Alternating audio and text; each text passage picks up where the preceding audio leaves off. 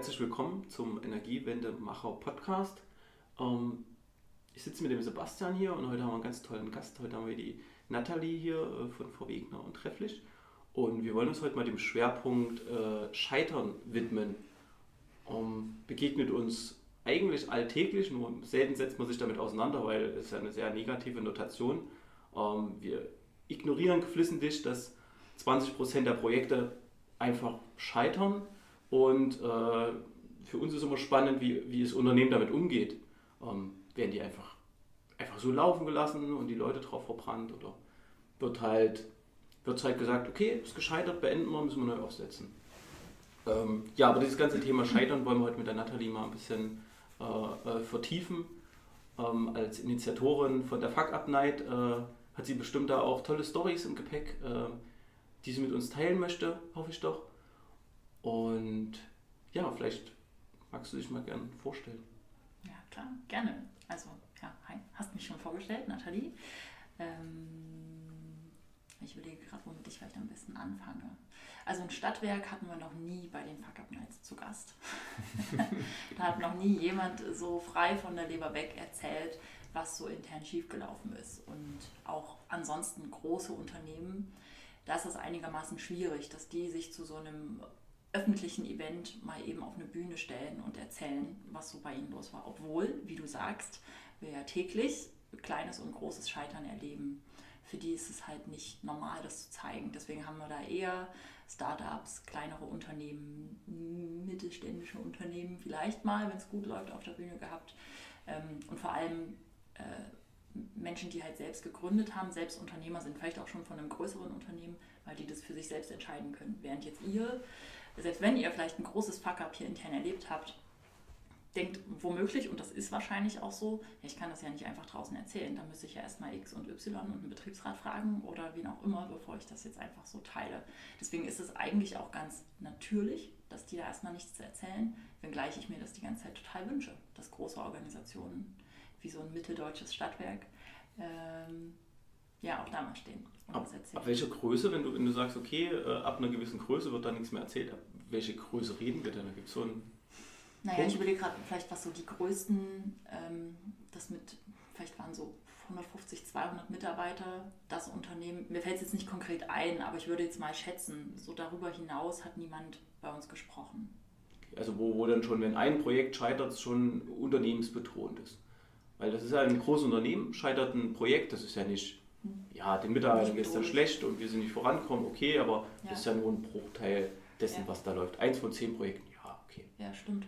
Ja, also es ist eine wichtige Unterscheidung, weil tatsächlich müssen da ja auf so einer Bühne nicht nur die großen Bruchlandungen stehen, wo das ganze Unternehmen vor die Wand gefahren ist. Ganz im Gegenteil, ist ja auch total wertvoll, wenn da von dem einzelnen Projekt erzählt wird. Aber mh, hm, warum machen die Leute das dann nicht? Weil es ihnen dann doch nicht so wertvoll erscheint, da will ich ja selber vielleicht nicht so genau drauf gucken, was da jetzt los war. Ach, das ist für so ein Publikum bestimmt auch nicht so interessant, wenn ich da jetzt nur von dem Projekt erzähle. Wenn, dann muss das ja viel Geld verbrannt haben, Arbeitsplätze müssen verloren worden sein, Existenzen zerstört. Dann ist es das wert, das auf einer Bühne zu erzählen. Und das ist ein bisschen, ein bisschen schade, finde ich. Oder da haben wir noch einen Weg vor uns, bis das normal ist, auch über die auch großen Fuck-Ups, aber die halt nicht existenzbedrohend Aber ich glaube, es ist, ist, schon spannend. Also ich habe selber auch schon Projekte erlebt, die bestimmt für eine Fuck-Up-Night mal interessant werden, wo, sag ich mal, wirklich für, eine, für 500.000 Euro, wo dann mancher schon Schnappatmen kriegt. Ja, da haben wir Softwarelizenzen gekauft. Ja. ja, und dann hat das nicht so funktioniert und dann mussten wir die sehen, dass wir sie wieder verkaufen. Ja, so. total. Projekt zu Ende. Hm, keiner hat drüber geredet, Deckel drauf. Ja, ähm, das ist dann schon, schon krass, dass das so ein großes Unternehmen viel entspannter macht. Ja. Ähm, da auch die andere These, dass man das vielleicht gar nicht als Scheitern begreift. Mhm. Wenn man das auch nie eingestehen muss, dass ja. das Projekt jetzt beendet ist. Ja. Also ich vermute auch, es gibt viele Dinge, die laufen dann halt weiter und dann machst du den Statusbericht weiter mhm. und irgendwann fragt keiner mehr. Ja. Und dann hast du so einen Keller, da liegen halt 300 alte mhm. Projektberichte und Projektleichen und da fragt niemand nach so in dem Scheitern-Kosmos, der ja auch gerade viel in Medien war, so, ne, das hat so mit den Fuck-Up-Nights, die da aus Südamerika kamen und jetzt dann auf der ganzen Welt, wo es sie gibt und überhaupt, man spricht viel mehr drüber. Erscheint mir zumindest so. Vielleicht bin ich da in der Blase, aber ich habe das Gefühl, es ist einfach mehr dran. ähm, kommen auch regelmäßig noch irgendwie Anfragen vom ZDF oder von irgendwelchen großen Zeitschriften, die halt darüber berichten wollen, wo die Redakteure schon sagen, ja, ähm, also wir würden gerne nochmal vorbeikommen, so hm, ich habe es jetzt selber schon mehrfach gemacht, aber der ZDF möchte das nochmal bringen. Also muss ich dann auch sagen, wenn du mich so fragst, da habe ich auch nicht so richtig Bock, dich jetzt hier einzuladen ähm, zu uns. Äh, was soll ich jetzt sagen?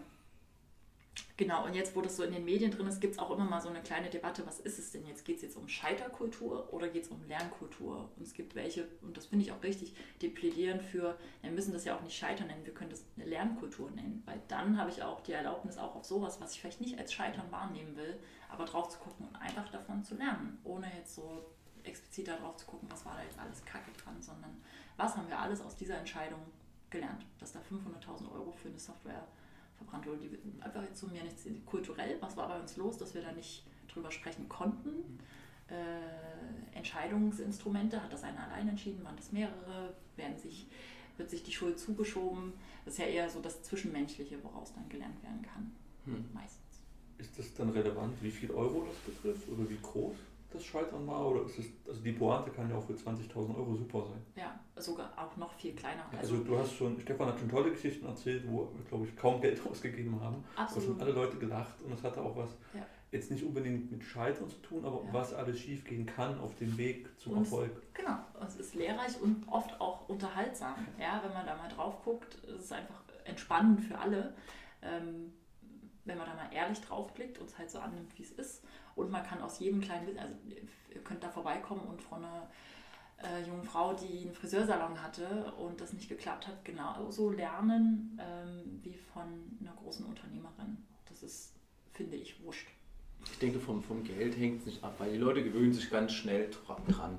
Ja, also wenn man so in diesem, äh, diesem SAP-Umfeld äh, da unterwegs ist, ja, da ist es völlig normal, da hole ich mir einen Berater, der kostet zweieinhalbtausend Euro am Tag mhm. und da sind ganz schnell, dann habe ich den 10 Tage, ich habe den 20 Tage für 25.000 Euro. Da bin ich dann ganz schnell und die Nullen und dann wird dann sowieso in PowerPoint-Präsentation nur noch 25 T Euro geschrieben. Sieht ganz klein aus. Und da stehen dann halt irgendwann mal 10.000 T Euro da. Mhm. So, und das ist dann das Komplettbudget eines, einer Abteilung. Mhm. Da ist man, also ich denke, große Beträge, ich denke, da kommt das auch her, wenn die scheitern. Ja, gut, sind halt gescheitert, es wird auch ganz schnell die Leute da unter sich so, so wegrelativiert, die, mhm. die, die Summen. Mir wird es halt echt schlecht nachgehalten. Mhm. Ne? Also dieses, was haben wir da gelernt? Das finde ich extrem spannend, dass du sagst, mhm. okay, was haben wir da, da gelernt? Wir haben uns ja selber auf die Fahne geschrieben, als Unternehmen eine lernende Organisation zu sein. Genau. Ähm, haben da auch Leute, die sich da mehr oder weniger Vollzeit mit beschäftigen, mhm. mit dieser Thematik. Und mhm das ist natürlich auch ein, hart, ein hartes Geschäft. Also gerade so Führungskräfte, wer will jetzt als Führungskraft sein Scheitern da irgendwie offenlegen. offenlegen. Aber ich finde, da so eine schonungslose Transparenz, weil ja dann auch immer die Organisation eine Mitschuld einfach mhm. hat. Mhm. Ja, ist, ähm, ist, mhm. kommen wir jetzt in den, in Dreh, dass wir Scheitern maskieren durch Lernen oder, ja, oder will ich das also grundsätzlich anders begreifen? Das ist spannend, dass du das sagst, weil ähm, ich mich auch manchmal bei diesen Artikeln so wundere. Jetzt ist es darum, dass wir uns doch irgendwie ein bisschen unwohl fühlen mit ah, Scheitern ist einfach, das will ich nicht. Und deswegen dann doch von Lernen sprechen oder ist es genau richtig? Ich weiß es nicht. Also ja, ich sehe irgendwie beide Entwicklungen. Ich finde es dann halt schwierig, wenn was schlecht gelaufen ist in einem Projekt, mhm. dann kann ich es entweder zugeben oder ich sage, hey, ich habe was gelernt und zwar das und das. Und mhm. das kommt dann auch zu so einem Reflex, ja. dass ich mich damit halt schon verteidige. Ja indem ich sage, okay, das war blöd, aber dafür ja. habe ich das besser gemacht. Ja. Aber man kann es ja, also das ist für mich schon so eine Ausweichstrategie. Mhm. Finde ich dann auch nicht so schön, weil dann ist die Grundeinstellung, glaube ich, die ich suche, mehr, dass ich auch aktiv was lerne und da auch mal in die falsche Richtung gehen darf. Aber ja. ich merke das halt auch. Ja, ja. Ja klar, also du willst das Scheitern ja vermeiden. Ne? Wir haben vor uns gerade äh, drüber geredet, ähm, dass uns die letzten Monate die Organisation es schön geschafft hat, Kreativität und das Ausprobieren abzugewöhnen. Okay. Ne, das, machen, das macht ja keiner bewusst, aber trotzdem für die Organisation führt halt dazu. Mhm. Und ich denke, okay, ich habe jetzt ein Problem, da muss ich viel drüber nachdenken und ich muss mal einen Teil davon mhm. irgendwie ausprobieren. Ja. Ähm, fällt extrem schwer in meinem jetzigen Arbeitsmodus, das einfach mal zu machen. Mhm. Hast du eine Idee, woran das liegen könnte? Naja, weil halt äh, der, der Druck da ist. Ihr müsst liefern. Und mhm. wenn ich halt irgendwie liefern muss, so, so dieses Effizienz, ne? Organisationen machen sich da vielleicht auch, oder ich selber, ich will halt die Lösung bauen und nicht die ein, zwei Lösungen vorher für die Tonne gebaut haben. Mhm. Also dieses in mir drin Scheitern, ich verlagere das, das Scheitern, das ist sehr mhm. weit ausgeholt, aber mhm. ich verlagere das Scheitern von mir innen drinne, in meine Ideen nach, nach außen und nehme in Kauf, dass vielleicht die Organisation, ich habe was geliefert, mhm. aber lass die Organisation damit scheitern. Genau.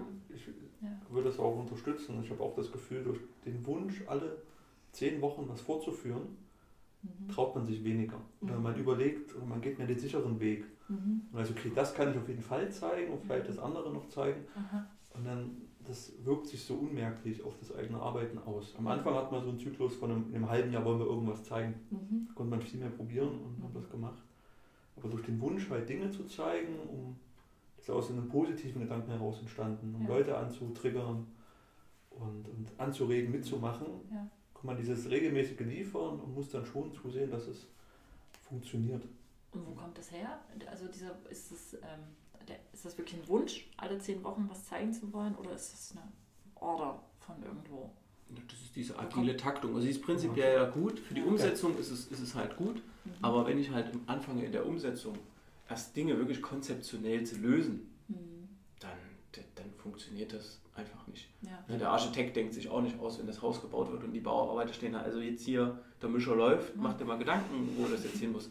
Und, ne, also der, der muss auch erst drei, vier, fünf Modelle bauen. Ja. Halt irgendwie, keine Ahnung, ein Modell kostet 100 Euro, macht zehn Modelle. Ja. Die verprobt er an Kunden. Ist ja nicht so, dass wir irgendwie für uns scheitern. Nee, ich, ich ver, verprobe die ja. Und wenn ich etwas in den Kontext bringe, wir haben ja zum Beispiel das, den Prototyp. Ganz konkretes Beispiel, wir bauen einen Prototyp, kommen zu dir, sagen, Nathalie, guck dir das mal an, wir haben einen Prototyp gebaut. Was hältst du davon? Und dann sagst du, boah, totaler Mist oder total toll, ich würde hier und da noch was machen. So. Mhm. Ist das dann Scheitern? Mhm. Oder ist es. Ne? Weil dann ist das Scheitern ja in uns. Ne? Wir ärgern uns so, das war total toll, da habe ich das reingestellt. Oder ich fand von den fünf Varianten vielleicht die eine am tollsten. Und da hast du gesagt, naja, die ist Mist, aber die anderen vier sind gut. Ja. Da ärgere ich mich vielleicht im Moment. Das ist mein, mein persönliches Scheitern. Aber ich habe das Unternehmen davor bewahrt, dann zu scheitern. Ne? Mit diesem ja. einen, was ich vielleicht gut fand, rauszugehen. Ja. Und dann, keine Ahnung, sind da eine Million Leute wie du und die dann sagen, hey, äh, was ist denn das für Mist, was ihr da äh, an Mann bringen wollt, ne? an Kunden bringen wollt. Ja, genau. Und das haben wir uns abtrainiert. Okay, also die Haltung hat sich quasi mhm. verändert. Es, klingt wie eine Haltungsfrage. Ne? Wenn ich selber davon ausgehe, dass ich mit meinen vielen Varianten, dass da mehrere davon scheitern werden, dann gehe ich halt milder damit um, weil ich so weiß, es gehört halt dazu. Oder ob ich das dann Scheitern nenne oder nicht. Es geht halt um Lernen. Von der Variante habe ich gelernt, dass es nicht geht. Von der, von der habe ich gelernt, dass es geht. Ähm, genau, dann kann ich mit der Haltung direkt schon so reingehen. Wenn ich aber dran hänge und das muss richtig sein, dann fühlt es sich auch so an wie Scheitern. Also im Endeffekt fängt es in mir und mit meiner Haltung an. Vielleicht ist, wenn, das, wenn man das Scheitern etwas kleiner macht, ähm, vielleicht komme ich dann näher daran, daraus was zu lernen. Und wenn das Scheitern zu groß ist, mhm. äh, ist vielleicht der Schmerz auch zu groß, ja. dass ich gar nicht bereit bin, da irgendwas als Organisation auch draus zu lernen. Ne? Ich ja. bin nicht ein einzelner Mensch, ja, genau. sondern auch die Organisation will dann vielleicht gar nicht lernen. Deswegen sprechen wir auch von schnell und regelmäßig klein scheitern, also so im Design Thinking Prozess, wie ihr den da jetzt bei dem Hackathon und so erlebt habt, wo man ziemlich in, in der frühen Phase oder so, wie er es auch lebt, ne, schon die ersten Prototypen macht, um da schon schnell im Kleinen zu scheitern und die vielen Annahmen, die wir vielleicht in der Ideenentwicklung haben, schnell zu vertesten, statt Monate, Jahre lang zu entwickeln und dann festzustellen, verdammt, voll am Ziel vorbei. Und das fühlt sich dann richtig nach Scheitern an, weil ich habe ja viel Zeit und Geld investiert. Jetzt sind wir ja relativ technisch unterwegs mit unseren Prototypen. Mhm. Ähm, aber eine Organisation hat ja nicht nur technische Herausforderungen. Wir haben Herausforderungen, irgendwelche Prozesse zu automatisieren. Äh, es, fallen, es fallen auf einmal Arbeitsschritte weg, mhm. weil die einfach nicht mehr gebraucht werden. Mhm. Äh, die Technik ändert sich. Es gibt halt keine Faxe mehr, Briefe, der Kunde reagiert nicht mehr auf Briefe. Mhm. Ähm, es ist halt irgendwie ein Wandel da und wie, wie kann man das in einem, wie kann so eine Organisation scheitern? Ja, wir haben uns lernen eine Organisation auf die Fahne geschrieben. Ich habe da, glaube ich, noch nichts von Scheitern gelesen. Mhm. Ähm, aber trotzdem muss da ja irgendwie auch eine, immer eine irgendwelche Iterationen müssen da ja auch drin sein. Ja. Ich glaube, da tut sich auch das, das Unternehmen extrem schwer gerade oder prinzipiell alle Unternehmen tun sich damit schwer, mhm. äh, Stück für Stück so, so iterativ sich an ihr Ideal ranzuarbeiten oder überhaupt erstmal ein Ideal an der Stelle zu haben. Das habe ich noch nirgendwo so gut gesehen. Mhm. Was heißt denn jetzt lernendes Unternehmen? Alle machen wir so Online-Kurse mhm. oder, oder keine Ahnung, wir haben erstmal aufgeschrieben, was das ideale Profil wäre. Ich bin gestern mit unseren Lehrlingen äh, mal unsere Anforderungsprofile für die Entwickler, was für verschiedene Entwickler gibt es und was für Anforderungsprofile. Und er so, ach cool, und hm, das ist ja alles machbar. Und ich sage, was, was für Anforderungen habe ich denn? Also es nimmt Leuten auch extrem viel Angst an der Stelle zu sagen, okay, wir werden in Zukunft Softwareentwickler brauchen. Das lasse ich nicht so stehen, mhm. sondern kann auf ein Profil zurückgreifen und sagen, okay, das heißt, du musst das, das, das, das, das können technisch, dass das, das von deinem Mindset her mitbringen, ja. dass du in agilen Teams arbeiten kannst. Ja. Und also, kennst du ein Unternehmen, was so diese für, für sich ein, ein ideales Mindset oder ein Ziel an dieser Stelle definiert? Mhm. Für, für die lernende Organisation oder ähnliches?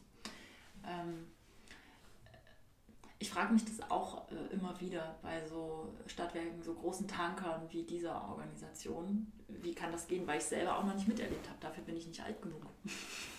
ich, wir stecken da halt alle mittendrin. Klar gibt es bestimmt irgendwie Organisationen, die irgendwie mal 20 Jahre voraus sind, aber ob man dann wirklich alles von denen so adaptieren kann und sagen kann, das trifft uns auf uns auch zu, daran können wir uns orientieren, hm, weiß ich nicht so richtig.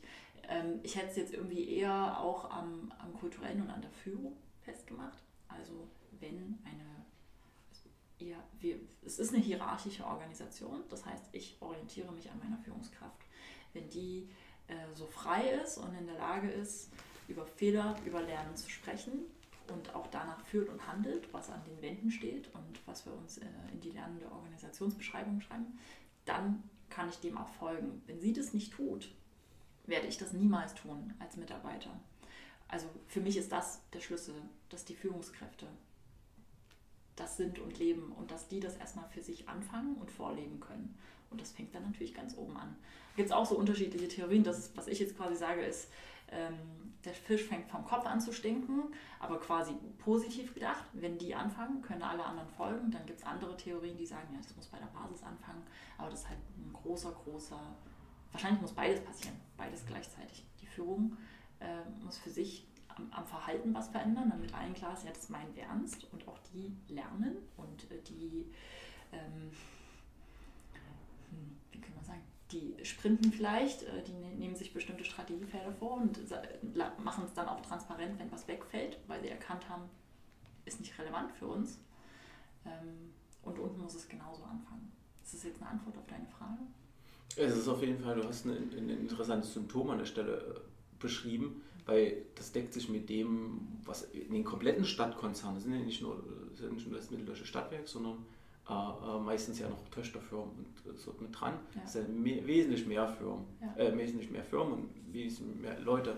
Das halt, äh, ja, man ruft dann, ja, und die Führungskräfte auf der einen Seite, also ich komme aus dem Bereich, da gibt es, ich sage jetzt mal, gar keine Führungskräfte mehr, mhm. außer natürlich die Führungskraft zu, die, zu dieser Linienorganisation. Mhm. Ähm, es wird immer mehr an der Stelle nach Führungskräften gerufen. Das sind ja am Ende des Tages auch nur Menschen. Ja. Und bei so einem Stadtwerk wie, wie hier ist das ja, sind es ja auch nur Spezialisten. Das, dort ist ja auch diese Effizienz, war ja auch der Effizienzgedanke. Das war meistens die fachlich Besten, die sind dazu Führungskraft geworden, die konnten die, die Leute fachlich super führen. Mhm. Jetzt auf einmal wird denen zuteil ein standardisiertes Führungskräfte-Mindset abverlangt. Ja. Weil was, ne, wir haben eine ganze, richtig viele Führungskräfte in verschiedensten fachlichen Positionen. Mhm. So, die aber, wo auch äh, die Organisation sagt, ja, und jetzt kommt dazu noch dieses Standardisierte, was bei euch dann allen gleich ist, wie ihr in den und den Situationen mit den Leuten handelt. Und das, das finde ich, find ich schon, schon schwierig, dass man den Führungskräften das, das abverlangt. Oder dass man dieses, mhm. Naja, dass man sagt, das, das ist hier jetzt deine neue, neue Aufgabe. Mhm. So. Unter ja. diesen agilen und Selbstverantwortung. Auf der einen Seite sage ich, ja, das muss über die Führungskräfte kommen. Auf der anderen mhm. Seite sage ich, ja, aber die Leute sollen selbst mhm. organisierter werden. Also mhm. ja. schwierig. Da weiß sich die Katze nicht. Also wer, wer, ja. wer muss jetzt anfangen? Ja. Mhm. Also ich hatte auch mal auf einer Tagung mit anderen Unternehmen gesprochen und da kam auch raus, es muss von der Führung von oben kommen und gleichzeitig von der Basis. Mhm. Sonst funktioniert das nicht. Mhm. Stirbt das immer auf halber Strecke, egal wo man losgeht. Was war das für, für eine Organisation? Mit welchen Vertretern von der Organisation hast du da gesprochen? Äh, da mit, einem Scrum Master. Mhm. Wir haben das ganze Unternehmen mit ein paar tausend Mitarbeitern mhm. äh, ins Agile umgebaut mhm. vor sieben Jahren. Mhm. Und haben auch gesagt, an, das ist anstrengend, das, das tut weh, aber es hat sich halt für die gelohnt, die da ja. Team sind. Ja. Das war halt eben auch so die Sache, okay, es muss halt von oben und unten gleichzeitig anfangen mhm. oder dann irgendwann gleichzeitig an einem Strang gezogen werden. Mhm. Klappt bei uns, denke ich, auch ganz gut. Mhm. Ähm, was du gesagt hast zu den Führungskräften hin, dass sie das ja unterstützen müssen. Ich glaube, das fordert ein enormes Selbstbewusstsein und Selbstverständnis von den Leuten ab. Ja. In der DNA steckt der Effizienz. Mhm. Also wenn du in so einem Unternehmen längere Jahre, längere Zeit bist, ja. bist du auf Effizienz getrimmt. Und ich glaube aber auch viele Leute zeigen oder viele Führungskräfte zeigen, dass sie sehr fehlertolerant sind mhm. Und dass sie gar kein Problem damit haben, wenn mal der Stefan scheitert. Das ist mhm. gar nicht schlimm. Mhm. Aber das wird vielleicht gar nicht so offen gezeigt oder wie offen kann man das zeigen, ist halt die Frage. Mhm. Ich kann ja auch jede Woche sagen, ich habe das falsch gemacht und so weiter. Aber das muss ja auf einen gewissen fruchtbaren Boden fallen. Wo? Auf, also, also ich, meinst du? Die Mitarbeiter müssen dann ja auch scheitern oder müssen auch was versuchen wollen. Ja. Also ich kann das ja versuchen ja. anzuregen oder nehmen wir mal unser Beispiel, wenn wir mit den Entwicklern reden und sagen, jetzt mach das doch mal so und mhm. mach doch gerne mal einen Fehler. Mhm. Und das also vielleicht auch aktiv einfordern, also einfach dahinter stehen mit einer Peitsche und sagen, jetzt mach mhm. endlich was falsch. Mhm. Klappt auch nicht. Ja. Also diesen, diesen Raum den Leuten zu geben, dass sie sich trauen, was falsch zu machen. Mhm. Und die müssen den Raum auch fordern. Mhm. Man das vielleicht irgendwie anders antreiben müsste, weil nur zu sagen, es ist ein Führungsthema, mhm. Ziehe ich halt auch nicht mit. Ja, das verstehe ich also ich frage mich dann aus Mitarbeitersicht, also du hast jetzt gesagt, ich brauche Raum, um das zu machen. Das klingt jetzt so wie, das wird mir gegeben von der Führungskraft. Die steht mir jetzt nicht im Nacken mit ihrer Peitsche, aber die sagt und lebt vielleicht auch vor, äh, ich darf Fehler machen, du machst Fehler machen. Go. Was könnte mich denn dann noch zurückhalten, den Raum tatsächlich zu nutzen? Ist das ähm, Motivation, Antrieb? Also warum machen sie es denn dann trotzdem nicht? Ich denke mir manchmal, das ist dann so, weil das vielleicht eine, eine Insel ist. Mhm. Es wird halt Abteilungen geben, dann darfst du das machen. Mhm. anderen Abteilungen ist es dann eben anders, dass man sich mehr kontrolliert oder mehr vergleicht mit anderen Abteilungen und damit beobachtet und, mhm. und schaut, okay, die haben jetzt, haben jetzt drei Fehler weniger gemacht äh, als ich, oder dass man halt so diesen, diesen Umgang dann noch übergreifen. Vielleicht kann man es auch mal an, an Wände sprühen. Also ich habe das jetzt, ich habe meine Doku gesehen über amerikanischen Sport, fand das total genial, mhm. wie die mit Zielen umgehen. Die haben halt einen riesigen Tempel gebaut äh, als Trainingszentrum und also war einfach nur dieses Headquarter von dem mhm. Verein und äh, da war schon das an den Wänden, was ist das Ziel, die wollen ja die. Meisterschaft gewinnen und so weiter. Ja. Und da war es dann auch so, also es war American Football und die sind ja eh noch mal ganz anders drauf. Ja. Da haben die sechs Wochen trainiert, 90 Leute und alle wussten, 50 schaffen das in den Kader. Aha. Und dann hat man halt dann auch Leute am letzten Tag des Trainings angerufen und die wussten, worum es geht, die müssen dann gehen. Mhm. Aber die saßen dann in dem Raum, haben mit ihrem Chef, also mit dem Chefcoach geredet und der hat dann gesagt, okay, du bist ein super Spieler, aber du hast leider nicht geschafft. Und er hat dann so reagiert, dass er, der Spieler hat dann nur gesagt, okay, danke für die Chance, ihr seid ein richtig cooles Team, hat, ich habe wahnsinnig viel gelernt und ich mache weiter. Mhm. Dieses, das habe ich total bewundert, wie mhm. die damit umgehen. Weil der ist jetzt ein Traum geplatzt. Ja. Und er hat vielleicht noch zweimal die Chance und dann ja. der halt 27 Jahre in Sand gesetzt, mehr oder weniger. Ja. Ich glaube, die fassen das gar nicht so auf. Mhm. Ja, gut, Vielleicht kann man das mehr zeigen. Also auch bei uns, wenn wir Ziele an Wände malen Ziele. und das einfach aufschreiben. Also bei uns stehen jetzt so ein paar Schlagworte dran. Mhm. man kann ja auch das noch. Ich kaufe die nicht, dass da was da dran steht. Das, das, ja. das, stand dran, als wir eingezogen sind. Ja. Ist okay, ja, kann passen. Ja. Aber das noch irgendwie anders erarbeiten und dass ich gestalte den Raum selber mit, dass ja. ich jeden Tag daran erinnert werde. Es kommt ja viel aus dem Sport. Ja. Auch dieses Unterschreiben, was ja Fußballvereine in Deutschland machen, dass es eine Wand hängen und die zehn goldenen Regeln, wenn wir das Agile Manifest hinhängen mhm. und jeder muss das mit der Hand unterschreiben, mhm. würde auch ganz anders wirken in einem Raum. Aber dann, dann, dann müsste man das ja ernst nehmen. Also du bist ja erstmal prinzipiell, ja, genau. ne, du bist ja prinzipiell erstmal im, im, im, im, im Amerikanischen unterwegs, da ist das glaube ich sowieso kulturell nochmal eine ganz andere, eine ganz andere Geschichte. Ich glaube, da ist dieses Scheitern, da ist das auch teilweise viel existenzbedrohender. Zum Beispiel bei Google. Google hatten die große Auswahl, die haben Hire and Fire gemacht. Entweder du hast Leistung gebracht, coole Ideen, hast dort 24-7 in dem Campus gearbeitet oder bist rausgeflogen. Mhm. Fertig. Und dieser Selektionsprozess, der äh, keine Ahnung, funktioniert schon seit 15 Jahren ich, oder so. Ich hatte vorher in einem anderen Unternehmen gearbeitet und da habe ich dann halt auch gelernt, wenn ich die Rechnung in dem Monat nicht schreibe, dann kriegen wir kein Geld im danach, Monat danach. Also das waren halt, wir waren weniger als zehn Leute und da gab es ein relativ klares Ziel. Und also wir müssen halt Geld verdienen, um am Ende auch einen Job zu haben. Mhm. Und das auf einer gewissen Größe ist das halt verwässert, das Ziel. Mhm. Also so ab 100 Mitarbeitern, da gibt es irgendwo eine fremde Abteilung, ja, die schreiben schon die Rechnung. Mhm. Da kümmert sich schon einer drum. Mhm. Da habe ich das anders kennengelernt. Angst kann helfen, wenn du das meinst. Genau, das war. Wenn ich weiß, warum ich hierher komme, damit ich halt nächsten Monat auch noch kommen darf, mhm. kann man machen. Äh, ist aber auch ein schmaler Grad. Okay. Also Existenzangst hilft mir jetzt nicht, mich freier zu fühlen unbedingt. Ne? Ja, also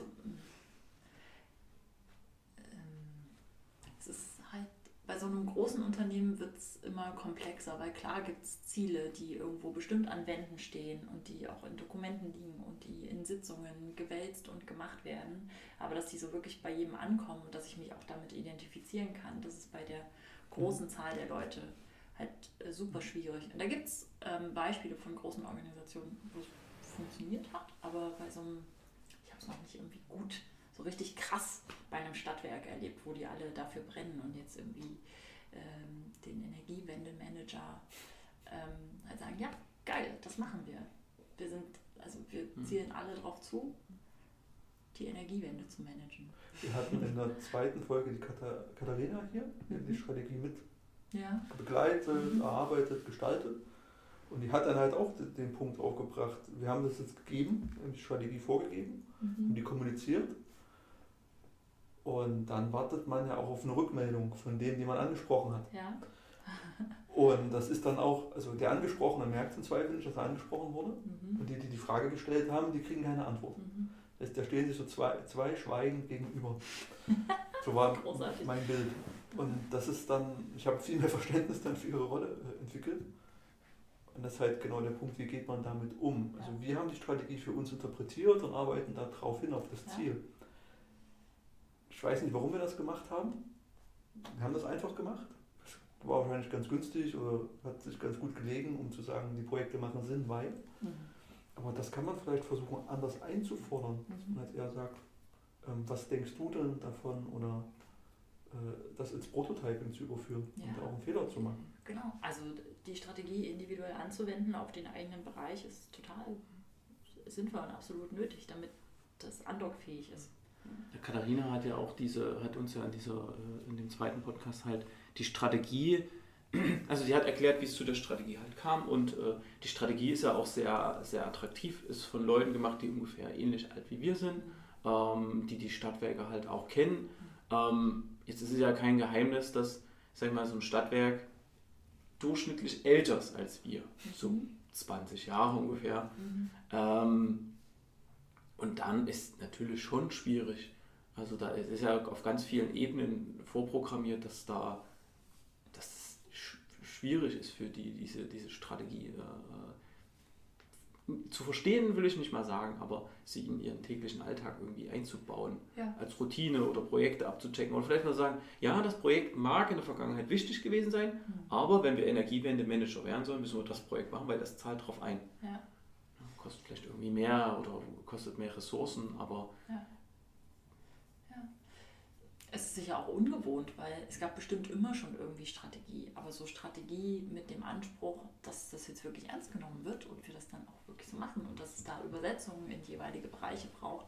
Ich vermute, das ist neu und das ist dann einfach ein ungewohnter Handgriff auch mhm. für ähm, den 50-jährigen Mitarbeiter oder 60-jährigen, also warum sollte ich das machen?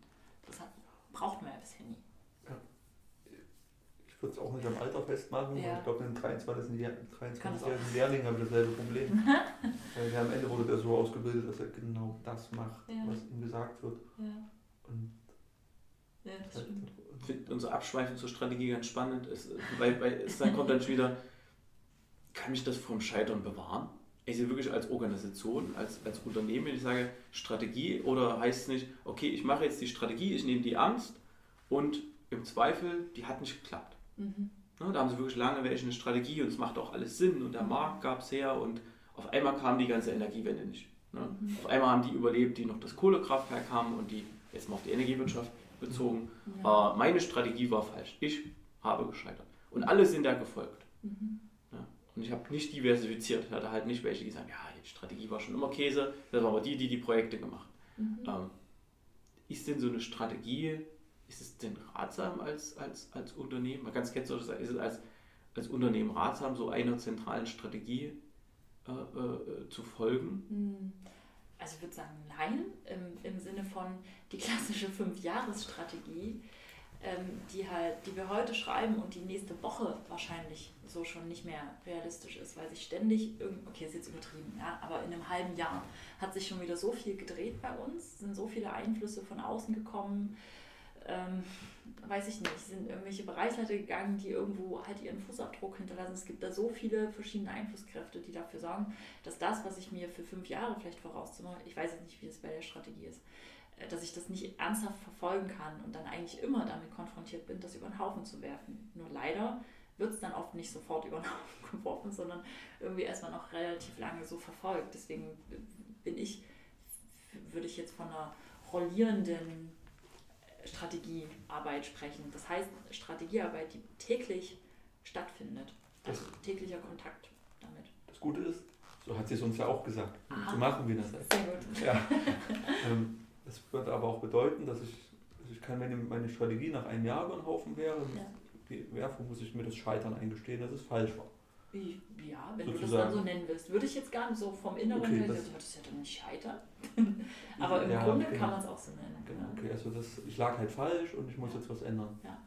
Ich glaube, das ist halt auch schon mutig zu sagen, okay, ich lag falsch. Ja. Ich kann auch sagen, ich glaube trotzdem dran. Also es gibt ja auch, manchmal habe ich das Gefühl, man verlässt so eine Faktenebene und rutscht dann in, dies, in, in so eine Glaubenswelt. Ja. Oder wenn du halt, also du glaubst halt dran, dass es noch zum Guten wenden wird. Mhm. Kann ja auch passieren so mhm. hoffen, wie, wie der Aktienhändler, der dann nur noch mehr Geld hinterher auf, es wird schon steigen, wird schon steigen und dann irgendwann ist alles vorbei. Das Attraktive an unserer Strategie ist ja, dass es eher darauf abzielt, ein Zielbild zu haben. Ja. Energiewende Und es ist auch völlig relativ transparent nachvollziehbar, wo der herkommt. Mhm. Es gibt diese vier Dimensionen, ne? also wie wird sich die Märkte in den krassesten Fällen entwickeln. Ja. Und da habe ich einen heute und ich habe einen morgen, daraus ergibt sich ein Vektor ja. und ich muss den Weg dahin managen. Er wird nicht geradlinig sein, aber er muss gemanagt werden. Ich muss meine Kunden mitnehmen, ich muss die, meine, meine Geschäftspartner mitnehmen, äh, all mit denen ich meine Mitarbeiter sowieso, ja. um das zu bewegen. Also von daher ist es ja eher so ein, so, ein, so ein Zielbild. Klar, das kann man dem Ding auch als Vorwurf machen, sagen, hm, Strategie, die sagt ja gar nichts aus. Aber da müssen halt Leute kommen und müssen die halt interpretieren. Mhm. Klingt auch mehr nach der Weg ist das Ziel. Ja, genau. Ist halt auch sehr, sehr platt, aber ja für mich ist, bin ich jetzt in einem Alter, wo ich sage, der Weg ist das Ziel, es ist jetzt schöner, als schnell anzukommen ja. und möglichst noch versuchen, die Reise zu genießen. Ja. Angenommen, wir machen das, wäre das dann trotzdem ein cooles Thema für so eine Fuck-Up-Night? Oder wenn ich jetzt einfach so arbeite mit der Weg ist das Ziel, gehe ich immer scheitern aus dem Weg und habe kaum was zu erzählen? Also das würde mich jetzt halt noch interessieren, ob das ein interessanter das so ein Punkt ist, womit man das irgendwie anders übersetzen könnte. Das ist andere Herangehen. Mhm halt um davon auf einer Fuck-Up-Night zu berichten. Genau, um zum Beispiel auch zu sagen, äh, man kann mit Fehlern und Fehlschlägen anders umgehen, indem man das anders betrachtet. Also wenn es tatsächlich, nennen wir es Fehlschläge gibt, von denen es zu berichten gibt, weil das wäre Voraussetzung dafür, um da auf der Bühne was zu erzählen. Ansonsten ist es zu abstrakt. Wenn da jetzt jemand steht und quasi äh, von der Strategie und hier haben wir das austariert, das ist für die Leute dann wahrscheinlich nicht so gut konsumierbar, wenn es aber konkrete Knotenpunkte gibt, so, da haben wir das erkannt hier haben wir das gelernt, weil das waren die Voraussetzungen, das war unsere Annahme und hier hat sie sich widerlegt und deswegen mussten wir den Weg dann hier nach links mhm. gehen statt nach rechts. Dann ist das total wertvoll. Ja. Was ja zum ersten Punkt, oder wo du gesagt hast, man traut sich das nicht, weil man immer denkt, das ist, es ist nicht ist erzählenswert. Ja. Aber ja. höre ich jetzt doch, ähm, man, man kann ja, ich muss jetzt nicht groß scheitern, ich kann auch diesen Weg beschreiben, beschreiben wie wir da hingekommen sind, weil wir auf vielen kleinen Punkten gescheitert sind. Zum Beispiel. Mhm. Okay das, was du sagst, ist, wenn wir dann nicht scheitert. Das ist ja genau schon wieder das, wie wir gestartet sind, ja. dass sich ein Unternehmen die Illusion gibt, dass es nicht scheitert. Statistisch gesehen scheitern 20% der Projekte. Ist jetzt eine Zahl aus IT-Projekten, aber das ist bei jedem anderen Projekt auch, auch so. Aber doch nur, wenn ich mir das eingestehe, dass die gescheitert sind. Mhm. Kann ja auch sagen, entweder ich drehe das Ding noch Oder ich traue es mir einfach nicht zu sagen, dass es gescheitert ist und dass es einschlägt. Es gibt halt Kriterien dafür, wo du bewertest, ist ein Projekt gescheitert oder nicht? Ja, Glaube nein. ich nicht. Und gibt es Untersuchungen dazu. So. Aber prinzipiell ist erstmal, wenn es nur 1% sind, ne, 99 Projekte erfolgreich, cool, können wir uns feiern, Unternehmen ist besser geworden. Und selbst wenn nur 1% scheitern, dann existiert der Scheitern sowieso. Dann muss man damit umgehen. Klar, bei 1% dann lässt er die Leute einfach. Das ist dann ein Selektionsprozess. Okay. Den Punkt möchte ich Aber- ja hinaus. Wie gehe ich jetzt, gehen wir offensiv damit um und sagen, das war ein Fehlschlag? Oder drehe ich das so, dass es am Ende noch passt, dass ich trotzdem noch irgendein Lieferbares habe? Ich bin dafür, offen damit umzugehen. Und es ist nach den ersten 15 Minuten hier, Ja. habe ich auch überlegt und gedacht, okay, nächstes Mal, wenn wir was zeigen müssen, möchte ich auch gern zeigen, was wir nicht gemacht haben oder wo es daneben ging. Dann zeige ich, kann ich immer noch 10 Minuten reden und dann kommt statt fünf Ergebnissen kommt halt nur eins raus. Aber wir hatten den schöneren Weg dorthin und haben auch vielleicht ein bisschen Kulturarbeit geleistet. Mhm. Das ist ein, ein guter Punkt. Ich glaube, für so eine Organisation, wo das noch nicht dazugehört, so offen übers Scheitern zu reden, ist das wichtig, eine Zeit lang das wirklich explizit zu betreiben, um dann irgendwann doch wieder in einem Modus zu sein, wo man das gar nicht mehr als solches benennen muss und da so äh, explizit drauf gucken muss, sondern wo das bei uns so drin ist, ja, gehört dazu, klar, hier nächster Schritt, zack, weiter. Aber ich glaube, so für die Übergangsphase, um es wirklich zu lernen und zu verinnerlichen, macht es bestimmt Sinn, da ganz, ganz, also viel Aufmerksamkeit drauf zu lenken. Wenn wir wieder kreativer arbeiten wollen. Also das wäre jetzt ein Weg, wie wir das machen könnten. Mhm. Ich denke ich denk schon auch, also, dass man scheitern, wie du sagst, ne? also scheitern sollte man, sollte man, oder wie Nathalie auch sagt, also irgendwie müsst ihr es schaffen, dass man das Scheitern, dass man es transparent macht, dass man zeigt, okay, ihr müsst euch nicht schlecht fühlen, wenn ihr etwas, es ist nur Arbeit. Mhm. So ungefähr die Aussage. Mhm. Aber das ist dann auch schon wieder zu verklärend. Also, dass man sagt, okay, wir machen das Scheitern erstmal transparent und dann, wenn die Leute sich erstmal so einigermaßen wohl damit fühlen, wenn man scheitert, soll man sich nie wohlfühlen, das wäre ja Quatsch. Mhm. Aber dass man da dann irgendwann Gegenmaßnahmen entwickelt, dass man sagt, okay, das motiviert mich vielleicht andersrum wieder dazu, schnell Dinge zu zeigen, zu sagen, hey Natalie, guck dir das mal an, das haben wir in der letzten Woche gemacht. Und nicht so, das letzte halbe Jahr haben wir dieses tolle Produkt entwickelt, schau es dir an und denkst so, was? Nee, ist aber total hässlich. Mhm. Warum habt ihr es rosa gemacht und warum ist es dreieckig? Es ist Ja. viel zu schwer, viel zu groß, ist doch Ja. totaler Mist. Dass man da halt ganz viele Bewegungen anstößt, dass man erstmal so, so darüber so ein bisschen das Eis bricht, dass man sagt, okay, Scheitern ist prinzipiell erstmal, dass man als Unternehmen, das ist ja, das ist ja durchaus möglich. Die Leute haben ja eine Unternehmenskultur. Teil der Unternehmenskultur ist es halt, das Scheitern nicht so sagen, ja, Scheitern ist okay, sondern dass man Scheitern, was, du bist nicht gescheitert, also irgendwas muss da, kann ja gar nicht sein. Ja. Ne, dass man das einfach sagt, ihr, ihr müsst doch hier, in eurem Projekt muss doch irgendwas schiefgelaufen sein. Mhm. Nicht, nicht eher nach den roten Ampeln sucht, sondern nach den zu viel grünen Ampeln in Projekten. Mhm. Ne? Weil das kann ja auch sein, wenn ich in, in, in Projekten zu viel grüne Ampeln habe, dann sind die Leute, da, die da drin arbeiten, arbeiten mir viel zu safe, viel zu langsam, viel zu sehr auf ihr, ihr eigenes äh, Cover-Your-Ass-Mentalität äh, hinaus. Kann ja auch nicht gesund sein für ein Unternehmen. Das wird aber akzeptiert. Mhm. Also gerade wenn man an einen klassischen Projektlenkungskreis oder sowas denkt. Oh, schön, grüne Ampel, weiter. Oh, hier ist gelb, was, was ist hier los? Mhm. Ähm, dass man, dass man das wirklich den Spieß an der Stelle mal umdreht. Ja. Sagt, okay, Gegenteil von Scheitern ist, ist Erfolg. Und wenn dann Leute können ja, die Leute können ja gut sein, ne? aber bei so einem Stadtwerk, wir haben ja hier, wir sind ja kein Harvard oder sowas oder kein Google oder sowas. Also es ist relativ unwahrscheinlich, dass hier ein Projekt ohne Fehlschläge durch, durchkommt. Mit Sicherheit. Dass man eher so sagt, hey, ihr seid viel zu er- erfolgreicher als der Durchschnitt. Entweder hattet ihr Glück oder seid ihr gut oder ihr habt eure, euer Scheitern versteckt. Mhm. Ja. Das ist vielleicht auch eine, eine spannende Sache. Das sollten wir vielleicht mal, mal zu festen Bestandteilen des Radios machen. Mhm. Denke schon. Sagen, hier und da sind wir gescheitert, das ist gesund, das ist okay. So sagen, ich muss 20% scheitern, dass ich weiß, dass ich schnell genug vorankomme, aber trotzdem noch 80 Prozent abliefere. Ja. 20 Prozent schon, das immer. Ja. ja. Cool. In Anbetracht der Zeit, ähm, vielen Dank für das Gespräch, Nathalie. Sehr gerne. Hat gefreut, einen Podcast mit dir aufzunehmen. Danke euch.